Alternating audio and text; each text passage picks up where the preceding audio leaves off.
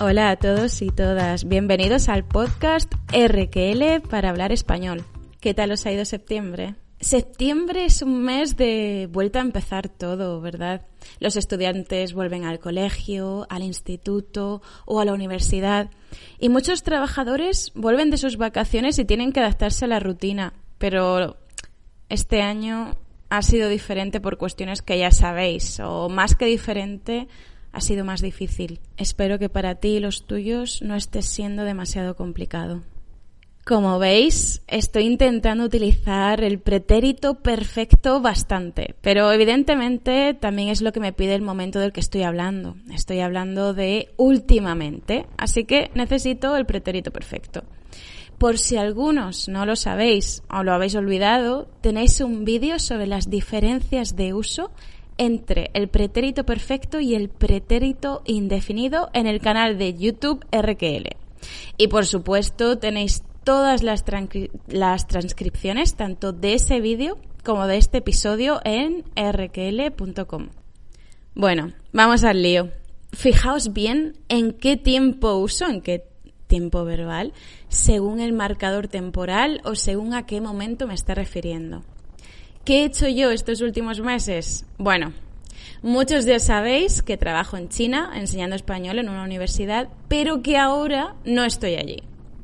Allá por enero, mi marido y yo volamos de China a Vietnam para recorrer el país durante las vacaciones de Año Nuevo chino. Estuvimos tres semanas viajando desde el sur de Vietnam hasta el norte. ¿Y qué pasó? Que nos cancelaron el vuelo de vuelta a China por estas cuestiones del coronavirus. Compramos otro y nos lo cancelaron también. Y entonces atrasaron la fecha de vuelta en nuestros trabajos. Así que dijimos, uy, esto se está poniendo feo. En ese momento decidimos volver a España a esperar allí a que se normalizara un poco la situación. Y después, cuando nos requirieran en nuestros trabajos, volveríamos a China. En fin, de esto ya hemos hablado en otro episodio del podcast, en el episodio 8, así que no me detengo más. La cuestión es qué he hecho estos meses y por qué no he ido a China todavía. No he vuelto porque China, para frenar el virus en su país, bloqueó la entrada a extranjeros a finales de marzo. ¿Y sabéis qué? A partir de hoy, 28 de septiembre de 2020, se permite ya que volvamos al país. Pero no es tan fácil. Ojalá. Los precios de los vuelos han subido muchísimo y ahora mismo es bastante caro volar hasta China. Además, al llegar al país hay que hacer una cuarentena de dos semanas en un hotel y tenemos que pagarlo nosotros. Así que me parece que todavía va a pasar un tiempo hasta que sea recomendable ir para allá. Por suerte, He podido estar dando clase online a mis estudiantes de la universidad todo este tiempo. Y de hecho ya hemos empezado otra vez las clases después del verano. Concretamente, empezamos a principios de septiembre. Por eso, durante los meses del confinamiento en España, pude estar dando clase online en mi casa y también pude estar preparando mucho contenido, tanto para este podcast como para YouTube, Instagram y Facebook. Después, cuando terminó la cuarentena en España, viajé por Navarra y visité un montón de pueblos que de verdad os recomiendo de corazón que visitéis porque la provincia de Navarra y España en general, claro, es preciosa.